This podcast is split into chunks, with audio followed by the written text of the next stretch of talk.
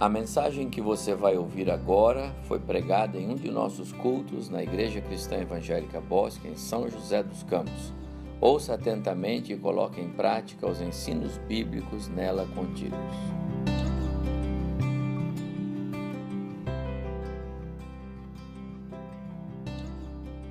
Quero convidar você para abrir sua Bíblia na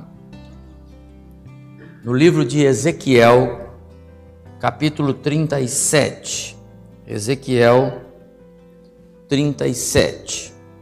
Temos aqui uma muito conhecida passagem bíblica.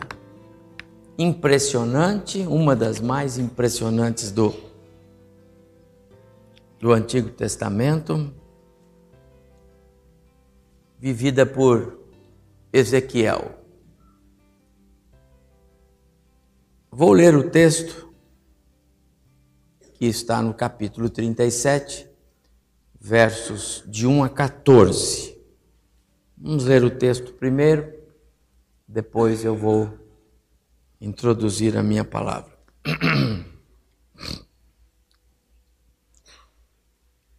Ezequiel capítulo 37, verso 1.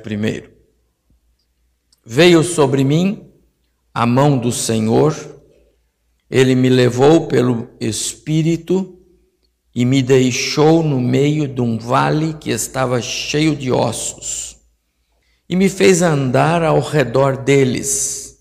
Eram muito numerosos na superfície do vale e estavam sequíssimos. Então me perguntou, filho do homem, acaso poderão reviver estes ossos? Respondi, Senhor Deus, tu o sabes. Disse-me ele: Profetiza a estes ossos e dize-lhes: Ossos secos, ouvi a palavra do Senhor. Assim diz o Senhor Deus a estes ossos: Eis que farei entrar o espírito em vós e vivereis. Porei tendões sobre vós, farei crescer carne sobre vós Sobre vós estenderei pele, e porei em vós o espírito, e vivereis, e sabereis que eu sou o Senhor. Então profetizei segundo me for ordenado. E enquanto eu profetizava, houve um ruído, um barulho de ossos que batiam contra ossos e se ajuntavam, cada osso ao seu osso Olhei e eis que havia tendões sobre eles, e cresceram as carnes, e se estendeu a pele sobre eles, mas não havia neles o espírito.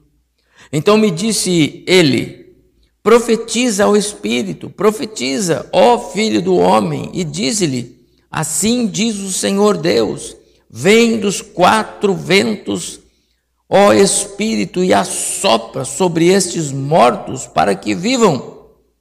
Profetizei como ele me ordenara, e o Espírito entrou neles, e viveram, e se puseram em pé, um exército sobremodo numeroso. Então me disse, filho do homem, estes ossos são toda a casa de Israel. Eis que dizem: os nossos ossos se secaram e pereceu a nossa esperança, estamos de todo exterminados. Portanto, profetiza e dize-lhes: Assim diz o Senhor Deus: Eis que abrirei as vossas sepulturas e vos farei sair delas, ó povo meu, e vos trarei a terra de Israel. Sabereis que eu sou o Senhor, quando eu abrir as vossas sepulturas e vos fizer sair delas, ó povo meu. Porém em vós o meu espírito e vivereis, e vos estabelecerei na vossa própria terra. Então sabereis que eu, o Senhor, disse isto e o fiz, diz o Senhor. Que esse Deus tremendo, o Deus de todo poder, nos abençoe agora na compreensão da mensagem que esse texto tem para o nosso coração nesta noite. O profeta Ezequiel foi um daqueles israelitas levado para a Babilônia no então cativeiro, período de disciplina, quando os babilônios, agora a grande potência, já tendo dominado os assírios, que em primeiro plano levou para a Síria alguns judeus do Reino do Norte. Agora, os babilônios, sob o comando de Nabucodonosor, a grande potência mundial, invade Jerusalém, Judá, o reino do sul de Israel e leva cativo para lá os maiorais, os príncipes, os homens com condições de serem úteis, entre eles foi Ezequiel. E esse ano era 597 antes de Cristo. O cerco em é, Jerusalém, Judá, começou por volta do ano 606 e terminou em 586. Em 597, Ezequiel é levado. E lá, na Babilônia, a vocação para ele ser profeta lhe é revelada por Deus. Deus revela a ele que ele não foi levado para o cativeiro por acaso, só por ser mais um judeu. Ele foi levado porque ele seria a voz de Deus para o seu povo que estava no cativeiro agora, porque estava em disciplina, porque havia desobedecido. A missão de Ezequiel era relembrar os motivos do cativeiro. Era papel de Ezequiel dizer para os judeus lá na, na Babilônia: Nós estamos aqui porque houve desobediência, houve abandono de Deus. Nós estamos aqui por causa do nosso pecado, do desvio que tivemos do nosso Deus. Mas também fazia parte da missão de Ezequiel assegurar aos israelitas a restauração. Está no texto que eu li. O Senhor vai tirar vocês daqui. Ele vai resgatar como quem tira alguém do, do, do lamaçal e põe sobre uma rocha, Salmo 40. Então Ezequiel tinha esse papel. Ele tinha que lembrar os israelitas: vocês não ficarão aqui para sempre. O Senhor haverá de resgatá-los, mas haverá um tempo. Haverá um tempo. A visão do vale, ela simbolizava o cenário caótico a espiritualidade morta, o distanciamento de Deus. Israel já havia chegado no fundo do fundo do poço da separação e do distanciamento de Deus. Os israelitas estavam tão longe de Deus que nem conseguiam enxergar esperança, mas lá estava é, é, é, é Ezequiel para assegurar-lhes haverá esperança. Do ponto de vista contemporâneo, esse essa promessa já se cumpriu, porque Deus vai levantar alguns reis persas 70 anos depois. A, a Babilônia já não é a grande potência, agora são os persas com os medos e Deus vai levantar uns reis persas que vão dar ordens para que Israel volte para a sua terra. E volta um grupo para construir o templo com Esdras, volta outro grupo com Neemias para reedificar os muros. E aí as, eles vão voltando para a terra para se cumprir esta parte da promessa que já se cumpriu lá pelo ano 520 agora da nossa era. Mas há uma parte escatológica. A promessa que Deus faz aqui, se você prestou atenção na leitura que eu fiz, de restaurar o seu povo à terra, isto tem uma visão futura, escatológica. Ainda haverá de acontecer uma grande reunião quando Deus vai juntar o seu povo, estou falando dos judeus, não estou falando da igreja, e dar-lhes e dar a eles um reino. Esse texto ele é muito rico. Ele tem lições para nós que somos igreja, não obstante estar lá no Antigo Testamento. Ele tem uma aplicação já realizada para o povo judeu e ele tem ainda uma parte profética, ainda haverá de se cumprir. Foi o que Deus mostrou para o profeta. A metáfora que está por trás desta porção, um vale de ossos secos, sugere uma reflexão que aponta um caminho para um reavivamento espiritual na igreja, um reavivamento espiritual nas famílias cristãs, um reavivamento espiritual em cada cristão. É isso que o texto nos ensina. O nosso Deus é o Deus de causas perdidas, o Deus de coisas que são impossíveis aos homens.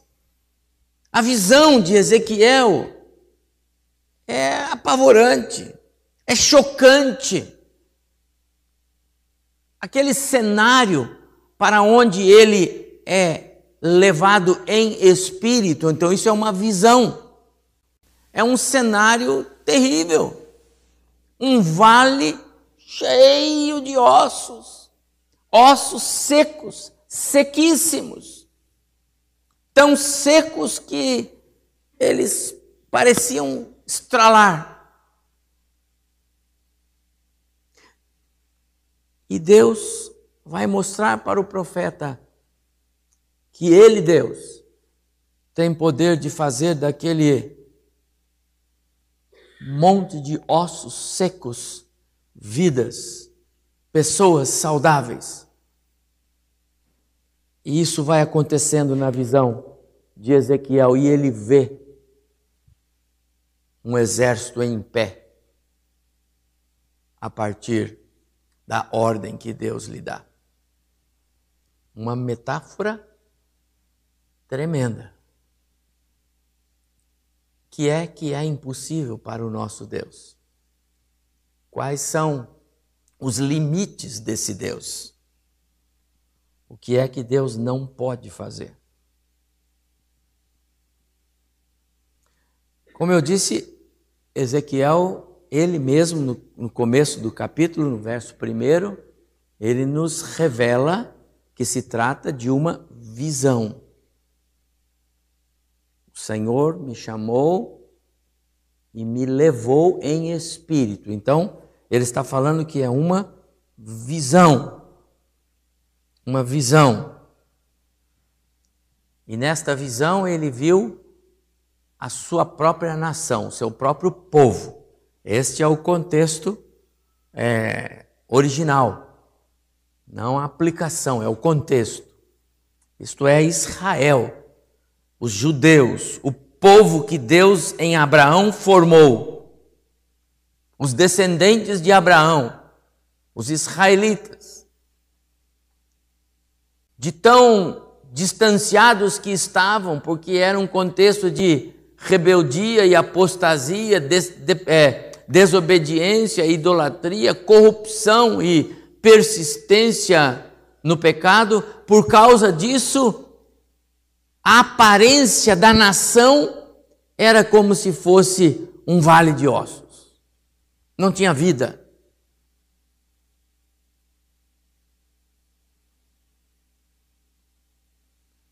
E eu coloco aqui, distante do seu Deus, os israelitas estavam é, exalavam, perdão, um cheiro de morte.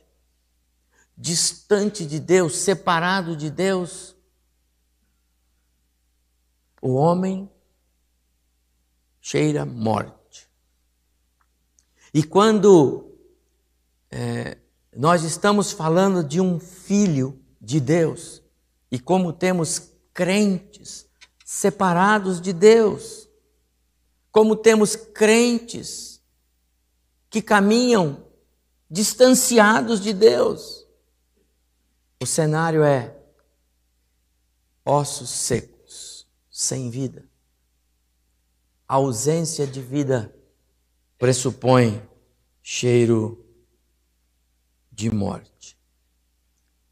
Mas, nesse contexto, entra o Senhor. Primeiro ele põe Ezequiel naquele contexto, naquela, naquele vale terrível, horrível. E aí ele fala para Ezequiel: Ezequiel, por acaso, esses ossos poderiam reviver? Poderiam esses ossos se se erguerem novamente, se juntar, tá lá um, um pedaço do, lá se juntar, seria possível criar tendões e carne e pele. Seria possível isso, Ezequiel?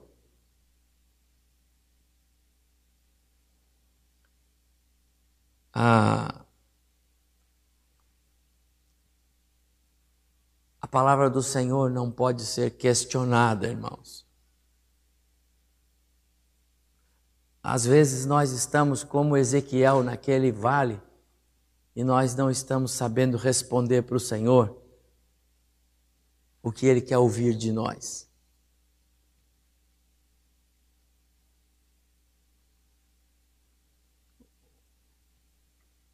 O Ezequiel tinha a resposta certa. Quando Deus disse para ele: Pode, porventura, esses ossos voltarem a ser pessoas? E Ezequiel respondeu: tu o sabes. Que resposta, meus amados irmãos. Eu quero dizer para você que esse texto é muito rico, mas eu gostaria de me concentrar nessa minha palavra hoje à noite a vocês, única e exclusivamente nesta tu o sabes. A chave, o segredo para alguém é, ser agradável diante de Deus é ter esta maneira de responder a Deus, esta atitude de Ezequiel. Tu o sabes. Concorda comigo que, do ponto de vista humano, a resposta mais adequada seria: de jeito nenhum.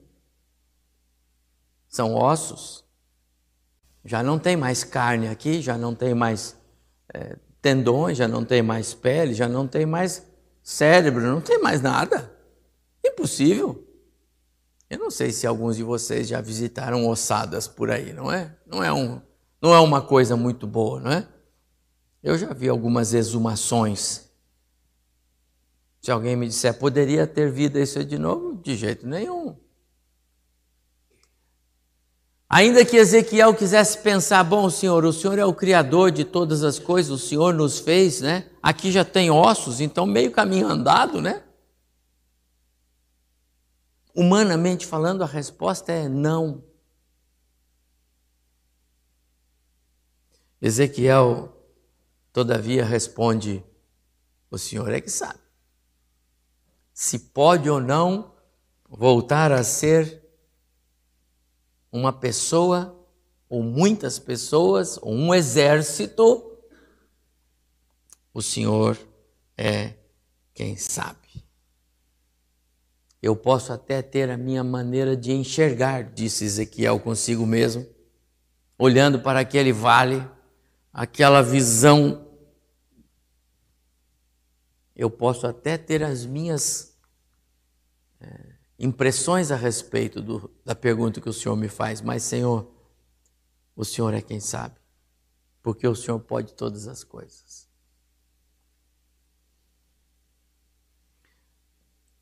Me lembro que o meu pai dizia sempre assim para os médicos, quando iam tratar dele: Doutor, abaixo de Deus, a última palavra é do Senhor.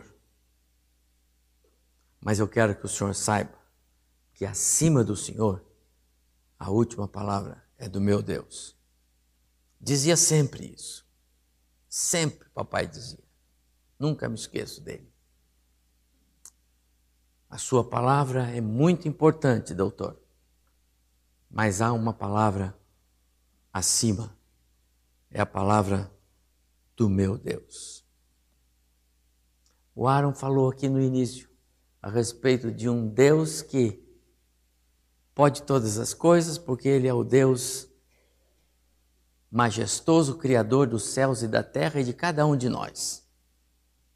Ele é o o Senhor que controla tudo. Talvez alguns de nós estejamos vivendo alguns contextos meio difíceis. Mas esse Deus é o Deus que tem a última palavra. Quero que você guarde isto. O salmista escreveu no 42, 5: porque estás abatida, ó minha alma, porque te perturbas dentro em mim. Espera em Deus. Espera em Deus.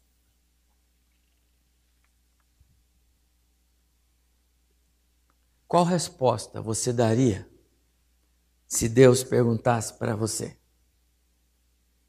Qual resposta? Você tem uma causa? Você tem uma, uma luta? Você tem um, uma causa de oração? Causa é aquilo que é mais do que motivo. É alguma coisa que é um espinhozinho na carne. Luta contra isso. Pode ser questão de saúde, pode ser um relacionamento conjugal, pode ser um relacionamento pais e filhos, pode ser questão do trabalho, pode ser o chefe no trabalho, pode ser uma, uma dificuldade, eu não sei. A minha pergunta é: você tem uma causa difícil?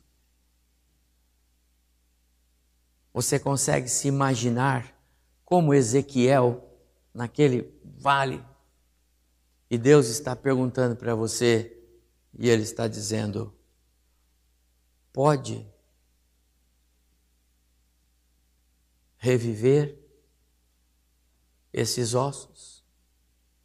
Se você estivesse lá, ou se você estiver ouvindo agora o Senhor perguntando para você, pode? Tem solução? Que resposta você daria?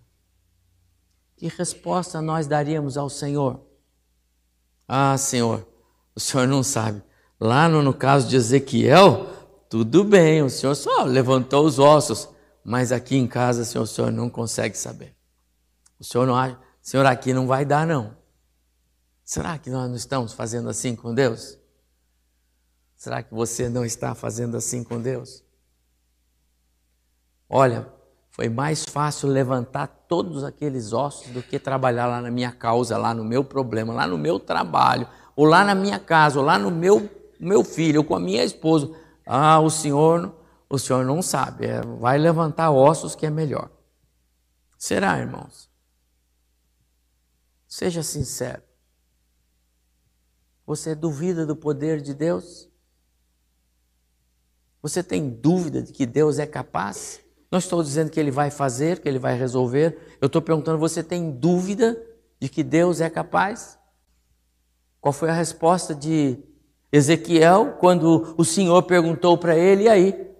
Bonita visão, ele falou: horrível, Senhor, só ossos, coisa horrível. E esses ossos podem voltar a viver, Ezequiel, podem ser pessoas de novo, podem crescer tendões, carne, pele, rosto, olhos, cabelo, pode, Ezequiel. Ele não teve dúvida, ele olhou, Senhor, tu sabes. Que resposta você daria? Seja sincero. Qual resposta, Claré? Qual resposta, André? Qual resposta?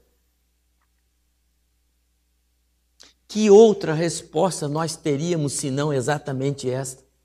Tu sabes, Senhor. Não é verdade? Então,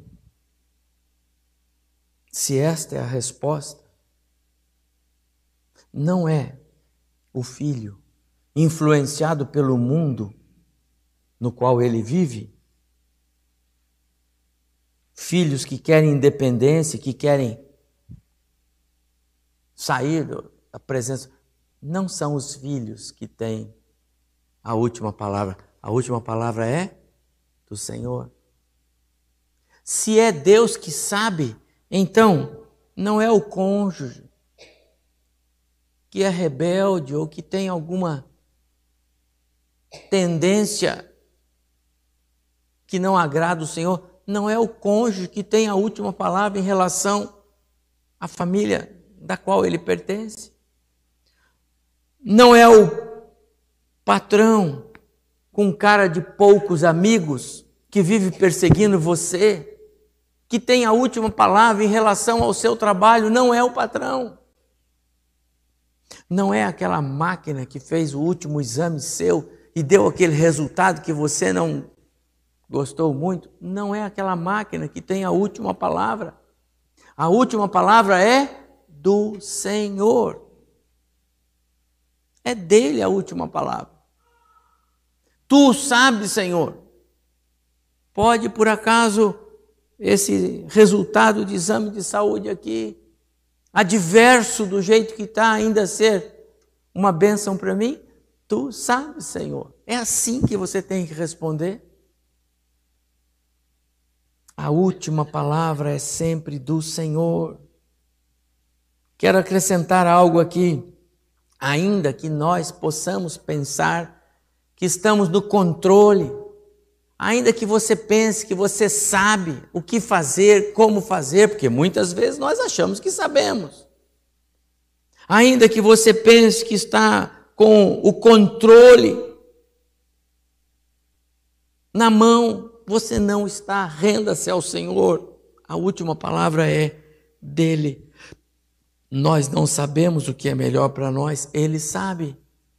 Nós não sabemos como resolver alguns conflitos que estamos enfrentando, Ele sabe. Nós não sabemos qual decisão a tomar, Ele sabe. Nós não sabemos a direção certa, Ele sabe. Deus sabe. Então diga: Tu sabes, Senhor. Não sou eu, o Senhor sabe. E eu quero dizer algo aprenda a ouvi-lo. Meu amado irmão, você tem que ouvir Deus. Quem é que você está ouvindo? É a voz dele que faz diferença em nós. Ele nos criou. Ele formou a sua família. Você não ama a sua família? Ele formou. E quero dizer mais uma coisa. Se porventura você não entendeu, então pergunte de novo: Senhor, eu ainda não entendi. Pergunte de novo, e ele vai falar: pergunte de novo. Como Deus tem prazer quando os seus filhos vão na direção dele, diz: Senhor, eu ainda não sei, eu ainda não entendi, eu não quero errar. Mas não tome decisões segundo o seu coração. Não ande segundo os seus próprios pensamentos. Olha o que diz Jeremias no capítulo 17, verso 9: O coração do homem é enganoso. Se você pensa que está muito seguro, já tropeçou.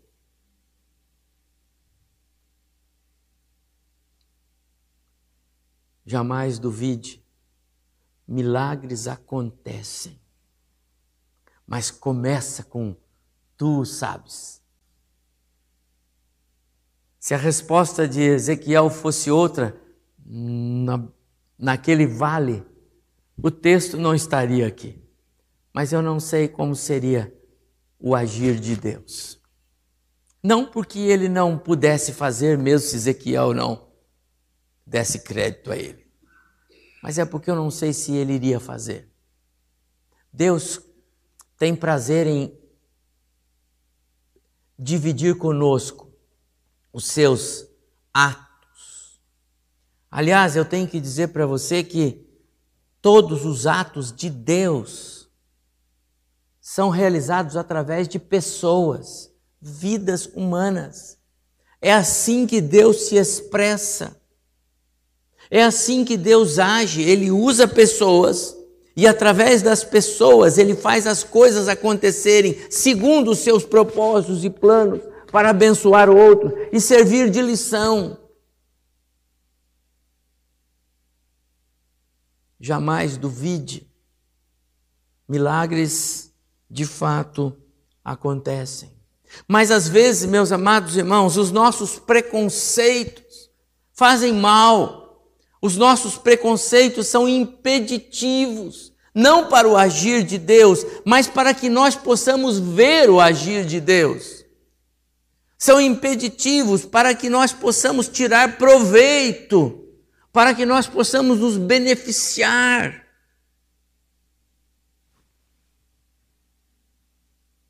Ezequiel não vacilou na resposta, nem duvidou da palavra do Senhor. De novo, tu o sabes. Algumas vezes nós vamos na direção de Deus, mas já com um preconceito sobre aquilo. Eu vou orar. Pastor falou lá, eu vou orar então sobre essa causa que eu tenho aqui. Eu vou orar. Mas eu já sei, não vai mudar nada. Deus não vai. Seu preconceito já impediu você de contemplar o milagre de Deus. Você está entendendo? E aí, meu amado irmão, não que Deus não possa, mas talvez Ele não vai agir mesmo se ele não viu fé no seu coração, e se ele não viu obediência e dependência, ele não vai agir. E o cativeiro continua, e a morte continua pairando. Tu o sabes, Senhor. Meu amado irmão, jamais queira limitar o agir de Deus. O Senhor Deus, Ele é preciso, Ele é pontual, Ele age no momento e na hora, segundo o seu plano, propósito, a nosso favor. Porque Ele tem o todo poder. Certa vez, narrado por Lucas com exclusividade no capítulo 7 do seu evangelho, saía um cortejo de uma cidade chamada Naim e uma viúva levava o seu filho morto. Aos prantos, em desespero, porque nada mais havia para aquela mulher como perspectiva de vida, como é, razão de ser, de viver. As mulheres já não tinham importância na sociedade judaica. Uma mulher viúva, essa dificuldade aumentava. E agora, quando ela perde o filho, que poderia ser o seu arrimo, era como se ela fosse ser sepultada junto com o. E aquele filho estava morto. E eles fizeram lá o velório. E agora saíam da cidade para sepultar o menino. Diz o texto que uma multidão acompanhava aquela mulher. Era praticamente a sua própria sepultura, não só do filho, a vida acabou para ela. E naquela época, os cemitérios eram para fora da cidade. O cortejo atravessava o portão da cidade e a, o cemitério já estava ali. Sepultou o menino, acabou. Só que na hora em que aquele cortejo cruza os portões da cidade, vem caminhando de Cafarnaum Jesus, o Deus que tem todo o poder, o Deus Filho, que tem tudo que tem no Pai e que não tem nada que tem no Pai que não tem nele e vice-versa. E Jesus cruza com essa mulher não por coincidência, mas por providência. Momento exato, aquelas duas caravanas de gente, multidões, se encontram. E Jesus vai até aquela mulher e diz para ela: mulher, não chora, não chora não, não chora não. Ela não entende, ela não conhecia aquele homem, ela não sabe o que está para acontecer, mas por alguma razão ela fica atônita olhando para aquele homem que diz para ela: não chore, mas como não chora? Você não está vendo o que está acontecendo? Ela só não teve tempo de responder o tu sabes, porque ele não fez essa pergunta para ela. Ele apenas disse para ela: não chora. Deixa a mulher, vira-se, vai até o, o esquife por onde carregava o, o menino morto. Toca naquele esquife, o que já é um ultraje, porque a, a, a, aquilo é considerado imundo por causa de estar ali um morto. Mas Jesus, ele vai quebrando todos os protocolos. Ele é a ressurreição, a vida. Ele é o Jesus que salva, que dá vida. As coisas não se contaminam nele, pelo contrário, ele as purifica. E ele toca naquilo, e ele toca no menino, e ele diz: Levanta, rapaz, levanta, para a alegria da sua mãe e de todos aqui. E o rapazinho senta, e ele traz para a mãe e diz: alimenta ele, já está aí morto já faz um tempo, está com fome o rapazinho. A alegria voltou. Amado irmão, é nesse espírito, é nesse coração, nesse contexto desarmado de que as coisas podem não acontecer. Aquela mulher não teve nem tempo de expressar preconceito, aquela mulher não teve nem tempo de raciocinar. Ela simplesmente ficou olhando para Jesus e ele fez o milagre acontecer. Tu sabes, Senhor, o que é impossível para esse Deus Pai, Deus Filho, Jesus Cristo, o que é impossível para eles, meu amado irmão. A sua causa é tão difícil assim? Será que nós temos Será que nós temos coisas que o nosso Deus ainda não conhece?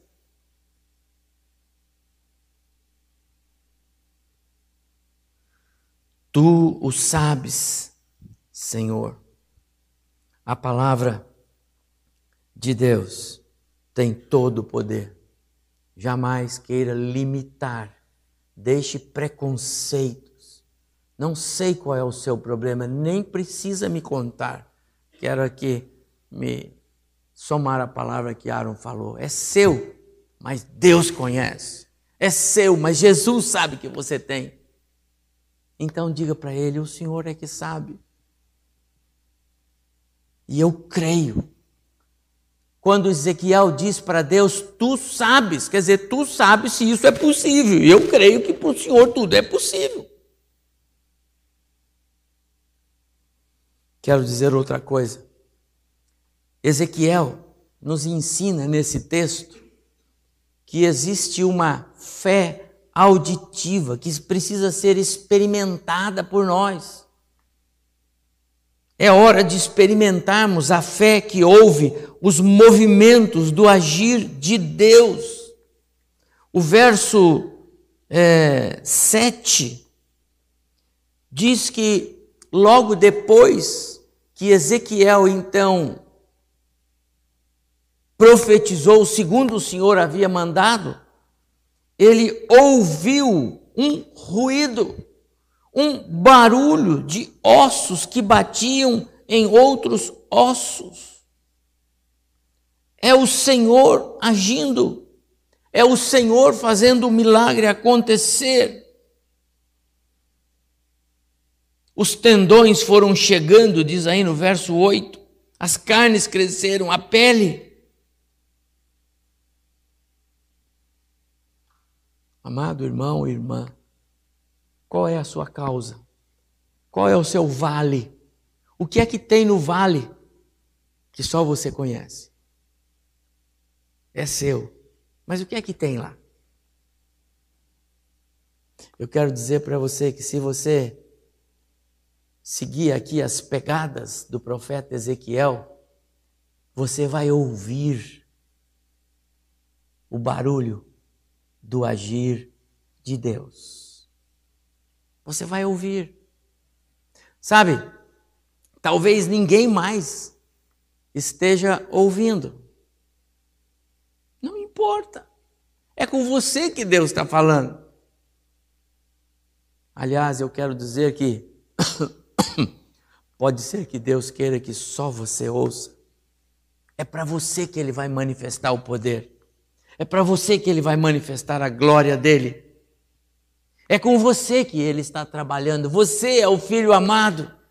Você é o Ezequiel da história. Ele conta com você.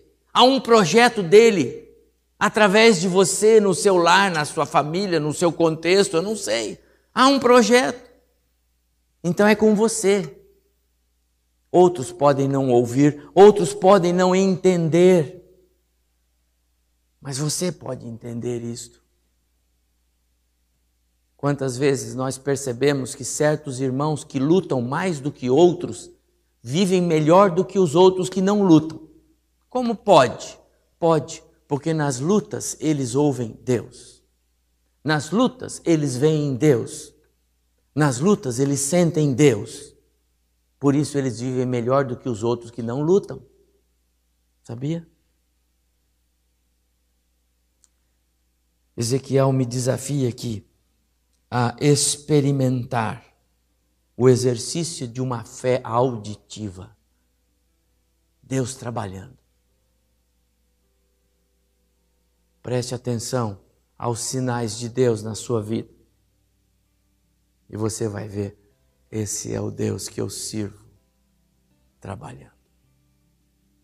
Pode ser num choro que você ouviu pode ser numa expressão que você nunca esperava ouvir de alguém. E você fala assim: Deus já está agindo. Mas Ezequiel ainda me ensina algo mais. Ezequiel me ensina aqui que obedecer, e quando ele diz tu sabes, ele está começando a obedecer, é a melhor atitude que alguém pode ter diante de Deus. Quando Deus pergunta para ele, então, Ezequiel, podem esses ossos se levantarem e formarem pessoas? Tu sabes, Senhor. O Senhor é o Deus. Então profetiza ao Espírito. Deus está falando com Ezequiel e está colocando em ação o papel do Espírito Santo. É o Espírito de Deus que vai trabalhar naquele contexto e dar vida. É assim hoje. Então, Ezequiel obedece. E ele diz no texto que nós lemos, ele disse: Então eu profetizei, ossos secos ouvi a palavra do Senhor. Ele obedeceu. Amado irmão, profetizar significa declare a glória de Deus. Declare que para Deus tudo é possível. Declare para esses ossos que o Deus que fez todas as coisas está dizendo para eles: levantem-se. Isto é profetizar. Não é um pouco desse sensacionalismo que nós percebemos por aí hoje, nesses contextos evangélicos de última hora. Profetizar significa declarar todo, o todo poder de Deus, porque é dele e não da boca de quem declara. É do Espírito e não daquele que fala. Depende do mover de Deus, do agir de Deus, da graça de Deus. É Ele que tem todo o poder. E aí então Ezequiel obedece à palavra do Senhor e ordena aqueles ossos Olha, o Espírito de Deus disse: levantem-se. Declare, declare, declare o todo poder de Deus e Ele dará a você um novo começo. Declare o todo o poder de Deus e Ele dará a você uma nova chance. Declare o todo o poder de Deus e Ele vai levantar um exército para colocar-se ao lado da sua casa, da sua, de você. Declare o todo o poder de Deus e Ele vai conduzir você em triunfo, ainda que as investidas de Satanás apareçam. Declare. Declare. Ezequiel obedeceu. Sabe qual é o grande problema nosso hoje? desobedecer. Qual o nosso grande problema hoje? Não crer no todo o poder de Deus. De novo, é mais fácil crer no texto porque está escrito e a Bíblia não mente. Isso aconteceu. Mas comigo, ah Deus, tu sabes que é diferente. Pronto. O seu preconceito trouxe-lhe a desobediência. E a desobediência o afasta de Deus. A obediência de Ezequiel trouxe-lhe o contemplar do agir de Deus. Porque ele obedeceu, porque ele creu, porque ele declarou o todo poder de Deus, porque ele, na verdade, percebeu, porque ele viu o movimento, o barulho do agir de Deus, o bater dos ossos indicava que estava acontecendo o milagre. Então, o Senhor revelou-lhe o seu todo poder. Agindo eu, quem impedirá?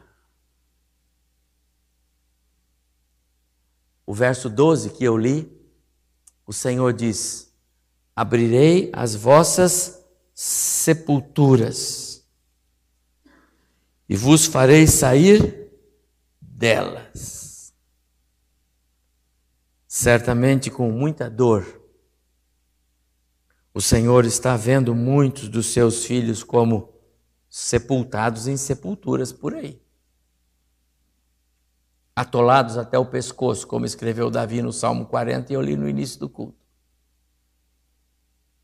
levados pelos desejos do coração, pela concupiscência dos olhos, pela soberba da vida, derrotados e tragados pelo inimigo. Mas Deus, amados irmãos, Ele é especialista em desenterrar, em tirar filhos que se encobrem de lama é esse o trabalho amoroso de Deus. Esse é o trabalho do coração de Deus. Eu creio que Deus demanda um bom tempo buscando filhos que caem no lamaçal do pecado. Não por acaso Davi viveu essa experiência e escreveu-nos o Salmo 40. Deus é especialista. Ele aqui é o resgatador. Eu, eu abrirei as vossas sepulturas e vos farei sair delas. Que poder tem esse Deus, meu amado irmão? Jesus Quatro dias depois de sepultado Lázaro, o irmão de Marta e Maria, seus amigos, ele, à beira do túmulo, ele dá uma palavra. O Deus de todo poder, o Deus da vida, dá uma palavra: Lázaro, vem para fora. A voz da vida é ouvida no mundo dos mortos, e o Lázaro ouve e vem. Tu sabes, Senhor, qual é a sua causa. O que é que você tem que você acha tão difícil?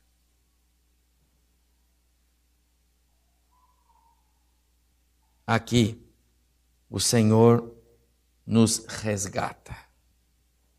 Infelizmente, meus amados irmãos, é possível que pessoas que já nasceram de novo possam estar atoladas até o pescoço no lamaçal de pecados. Entende? É possível. São filhos. São vidas pelas quais Cristo morreu. Já entenderam a mensagem de salvação, mas estão atoladas até o pescoço.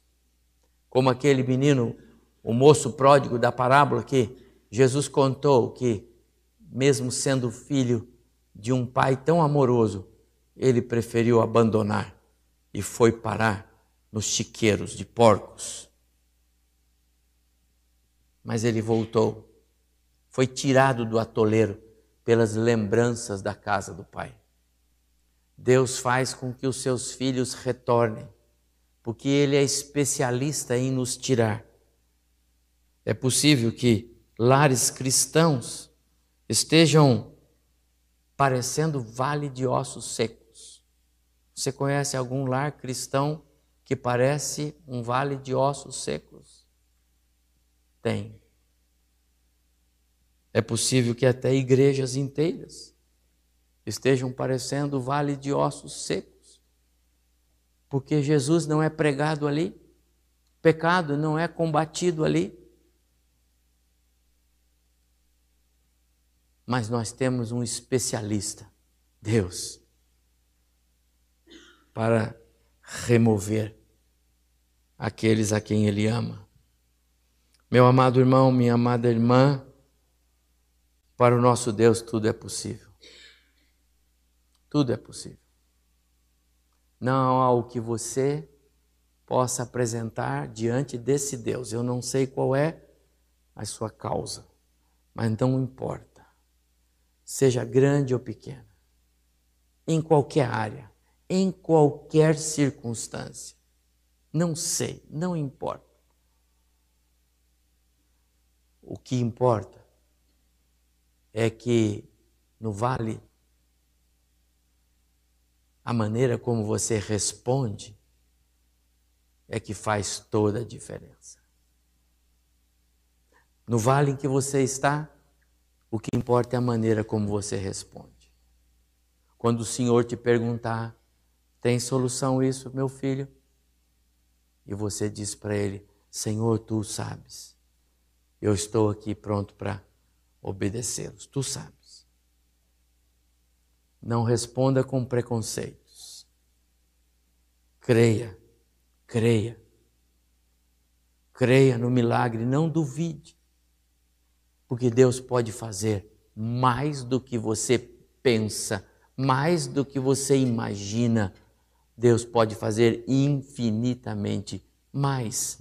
Depende da forma como você vai respondê-lo. Lute contra os preconceitos que podem muitas vezes impedir que você veja esse Deus agindo.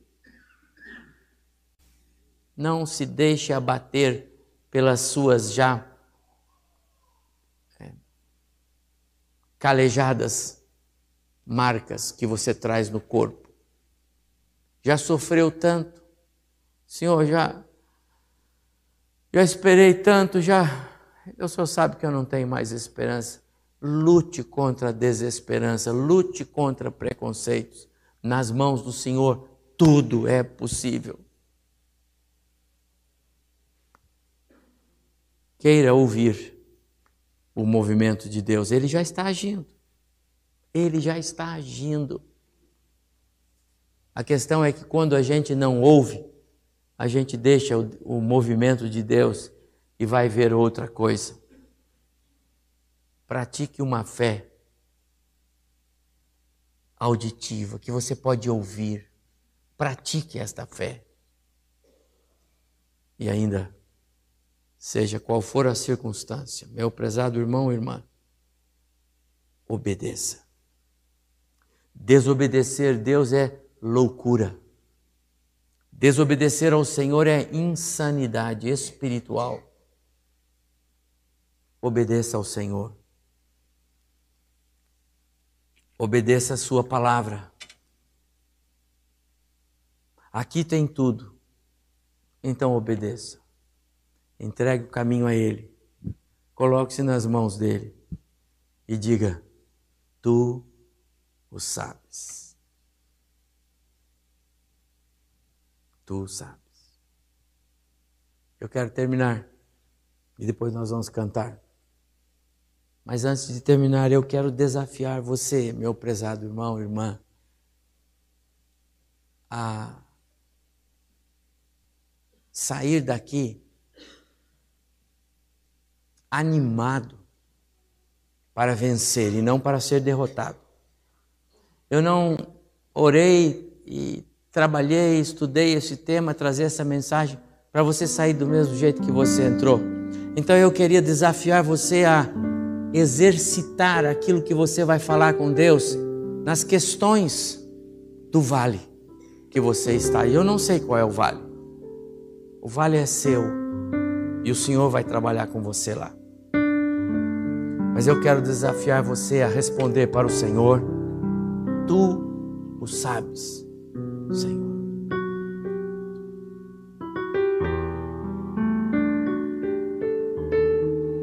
Com sinceridade no seu coração. Meu amado irmão, irmã, você veio aqui hoje para esse momento de culto e culto é tão gostoso. Deveríamos ter culto todas as noites. Eu pregaria todas as noites para a gente ficar alimentado espiritualmente, saber sair por aqui pisando a cabeça do inimigo. Né? Qual é a sua causa? Qual é a angústia? Qual o problema? Qual o vale? Tem ossos? Tem exames que os resultados não são bons? É o desemprego que já bateu por causa desse país horrível que nós estamos vivendo agora? É um relacionamento que está rompido? Se o Senhor perguntar para você, e Ele está perguntando hoje, meu filho, você crê que eu posso te dar vitória nessas causas? Como você vai responder ele? Como você vai responder ele? Tu sabes, Senhor, muito bem. Tu sabes. Se o Senhor perguntar para você, meu filho, minha filha, você crê que eu posso devolver a você aquela alegria perdida por causa daquele contexto assim, assim? Você crê que eu posso dar a você de novo alegria no viver, apesar daquela carga? A resposta que você vai dar para ele é: Tu o sabes, Senhor. Se o Senhor perguntar para você, você pegou aquele exame lá, ficou preocupado?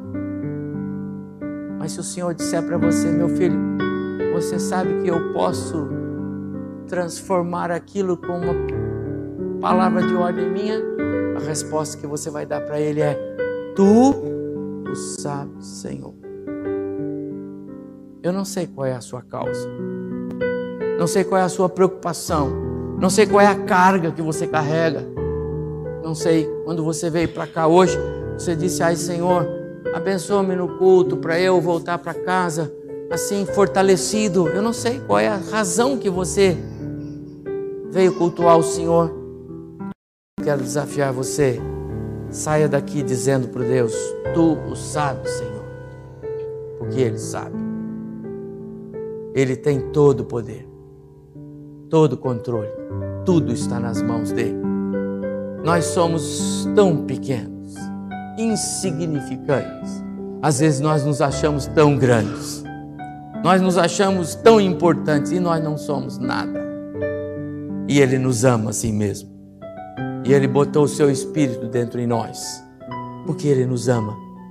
Ele quer nos assistir, mas Ele quer ouvir você e eu dizer para Ele: Tu sabes, Senhor, eu creio. Eu vou lutar para não ser preconceituoso na minha fé. Eu quero ouvir o Senhor. Eu quero sempre obedecer. Pode orar? Curve sua cabeça.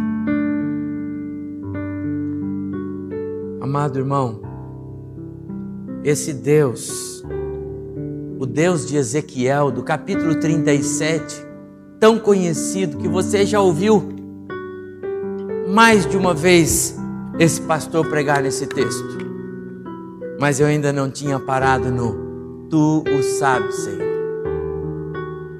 Eu quero desafiar você a andar com esse Deus e dizer para Ele: Tu o sabes. Ele é o Deus das coisas impossíveis.